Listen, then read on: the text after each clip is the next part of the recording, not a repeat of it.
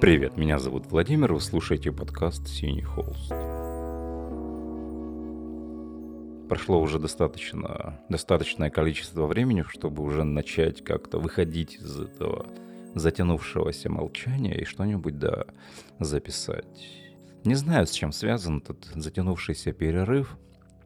Может быть, дело в работе, поскольку, что я не говорил, у меня достаточно интенсивная работа, требующая от меня очень много энергии, сил, внимания и всего такого прочего. С другой стороны, не могу сказать, что не было желания что-то записать. Конечно, оно было. Более того, иногда я даже записывал что-то, э, но, к сожалению, по каким-то причинам, более от недовольства не то материалом, не то записанным содержанием, я удалял записанное и в очередной раз откладывал необходимость что-нибудь записать. Не исключаю, что возможно и в этот раз все, что я сейчас наговорю, все, что я сейчас запишу, вдруг окажется стертым. Вообще достаточно любопытно. Любопытный предмет для размышления, утраченные электронные рукописи, записи, в общем, весь этот электронный след, куда он исчезает, в какой пепел. Представим себе Николая Гоголя, который бы одним кликом мышки удалил бы второй том мертвых душ. Вообще интересно, любопытная тема и в плане некоторой мифологии автора, и в плане тех последствий, которые за этим скрываются. Масса рукописей была просто утеряна, откуда-то мы об этом знаем. Масса рукописей была сожжена или еще что-нибудь с ними могло случиться. Их могли украсть, их могли оставить в вагоне метро или просто в какой-нибудь электричке. И тогда складывается легенда об утраченных рукописях, о написанных, но не дошедших до своего читателя романов, повестей, трактатов и так далее, и так далее. А сейчас нет. Сейчас, если автор случайно или даже специально удаляет написанный текст, есть большая вероятность думать, что у этого не будет никакой четко выстроенной мифологии. Ну, кстати сказать, иногда у меня бывало и такое, что написанный текст, он у меня не сохранялся по каким-то причинам. Иногда бывало зависнет компьютер по каким-то непонятным причинам, а иногда и вовсе закроешь окно, забыв сохранить. Несколько раз такое у меня бывало. И это неповторимые эмоции. Неповторимые эмоции отчаяния, непонимания, желания взбунтоваться против стихии.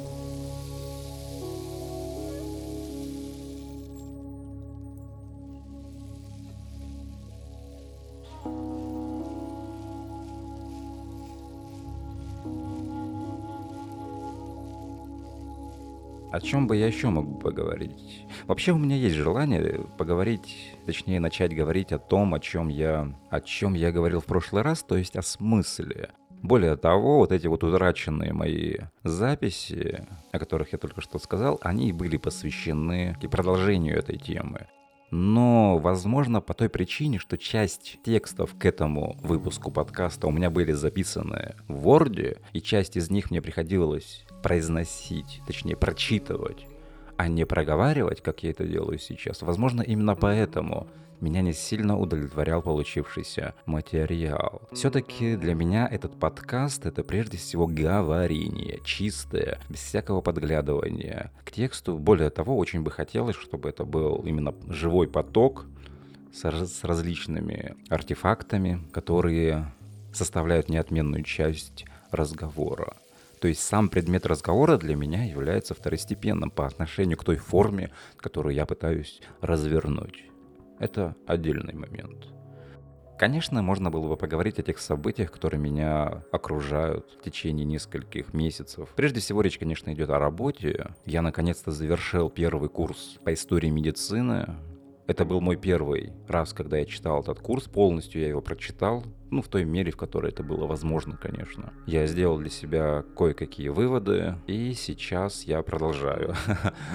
Сейчас у меня другие студенты, в основном это стоматологи будущие, И также я читаю курс по биоэтике. Также впервые, на самом деле, я его читаю в том формате, в котором мне он дан. И могу точно сказать, что я впервые за последние несколько месяцев ощутил вкус к преподаванию. Тот самый вкус, ради которого я вообще пошел а, в педагогику. Впрочем, здесь можно в скобках заметить, ради чего я пошел. То ли ради интереса к философии и желания делиться своими наблюдениями в области философии, то ли потому, что мне а, не хватает внимания со стороны окружающих людей, то ли еще по каким-то причинам. Потому что фигура преподавателя предполагает эту возможность выйти к аудитории и начать разворачивать диалог.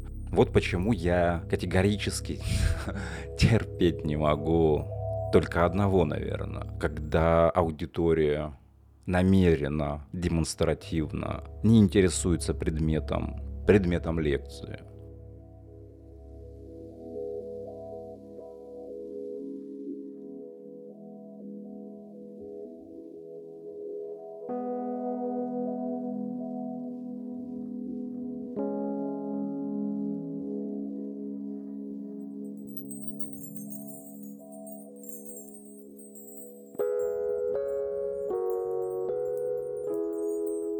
Но что касается биоэтики, то мне, наверное, еще только предстоит сделать кое-какие выводы о прочитанном курсе.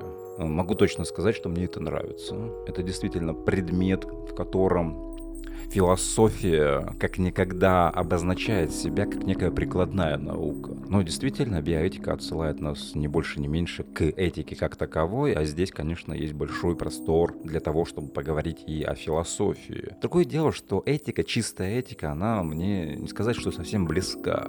Возможно, она стала для меня ближе с начала войны. Я здесь заметил, что некоторая часть философской аудитории после начала войны, конечно, разделилась. Да, да не то чтобы разделилась, даже раздробилась, и, но две такие составляющие. Но все-таки я бы сказал, что одна часть пошла по линии какой-то политики, может быть, геополитики, по линии какой-то истории Софии, может быть, или еще чего-то такого а другая, и я в этом отношении себя определяю в этой линии, это, конечно же, линия этики. Необходимость новой этики, она как никогда начинает о себе говорить, и я до сих пор говорю, что я не могу сказать, что уже пришло время осмыслить случившееся.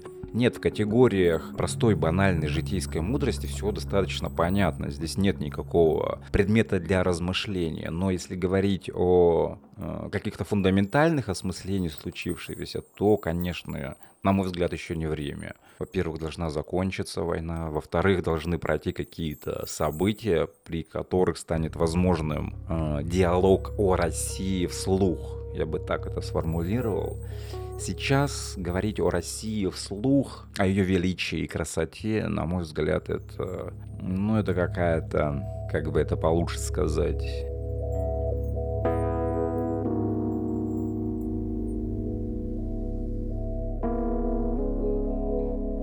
вот, э, этика мне никогда не была близка, не могу сказать, что совсем ее игнорировал. Тут, конечно, можно в скобках сказать о Ницше, которого, конечно же, мы считаем одним из величайших философов, но в том числе и этиков, э, который, конечно же, повлиял и на меня, но я не уверен, что только лишь из-за Ницше мог бы сказать, что этика — это что мне интересно. Можно было бы сказать про Бахтина, разумеется, про его философию поступка. Да, действительно, философия поступка — это один из прекраснейших концептов в истории русской философии. Но нужно учитывать, что для Бахтина поступок — это не нечто этическое как таковое. Это по преимуществу онтологическое как таковое. Для Бахтина вообще фигура другого — это фигура, как в принципе и феноменологии Гуссерля. Это фигура, позволяющая нам э, быть уверенным в объективности реального мира. Без другого нет реальности ни моего существования, ни существования вообще окружающего мира. И становится ясным необходимость говорить о другом. А другое это, конечно же, одна из этических категорий по крайней мере, в 20 веке, 20 век мы с вами можем смело называть веком другого. Не в смысле иного и чужого, хотя и в этом отношении тоже, но в смысле вот этой вот фигуры, по отношению к которой мы с вами выстраиваем собственную идентичность. Можно даже также заметить, почему это происходит, да, потому что, с одной стороны, это вызов на смерть Бога, разумеется, да, весь 20 век — это век по преимуществу пронизанный нишанством, а с другой стороны есть тоска, тоска по живому, тоска по утраченному диалогу, большому диалогу с иной душой. И как тут не заметить, что 20 век, пожалуй, можно было бы еще охарактеризовать как веком одиночества. Наверное, как никогда в этот век заявляет о себе вся тяжесть одиночества человека, и его хрупкость, и его неизбывная тоска по голосу, по живому голосу другого человека.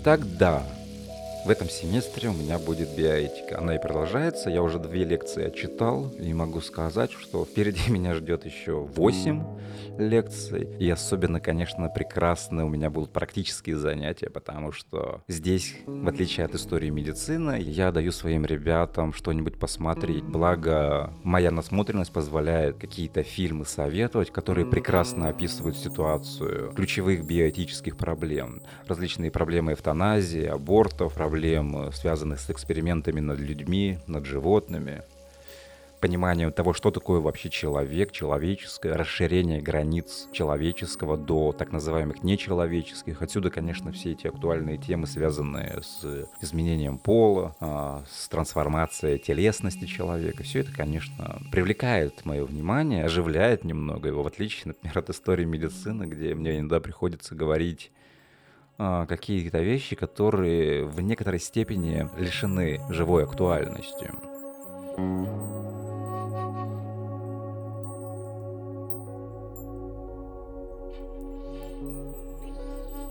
Вот, поэтому да, в этом отношении этика становится для меня чем-то интересным. Хотел бы я написать что-нибудь об этике, пока не знаю. Вероятно, что-нибудь, какие-то обрывки в телеграм-канале будут появляться, но пока не могу точно сказать. Так же, как они, кстати, появляются и касательно истории медицины.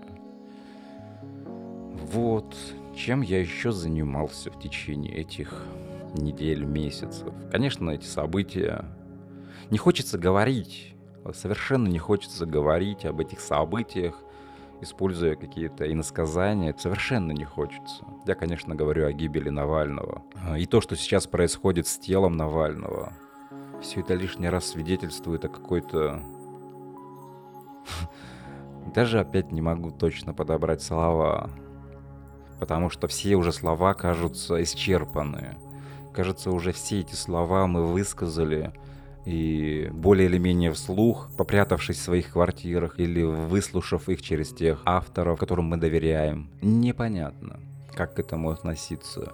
Относиться к этому как к простому злу уже становится чем-то неморальным и неэтичным по отношению к событию зла. Вот, спасибо, что послушали мой монолог. У меня была вероятность, что я опять запишу, проверю работоспособность микрофона и программы и удалю очередной раз запись, но что-то мне подсказывает, что в этот раз я не собираюсь ее удалять. Этот маленький отрывок моего голоса я загружу на площадку подкастов. Надеюсь, что в следующий раз у меня будет более четкая тема, о которой я поговорю, и которая, возможно, будет не лишена актуальности и смысла.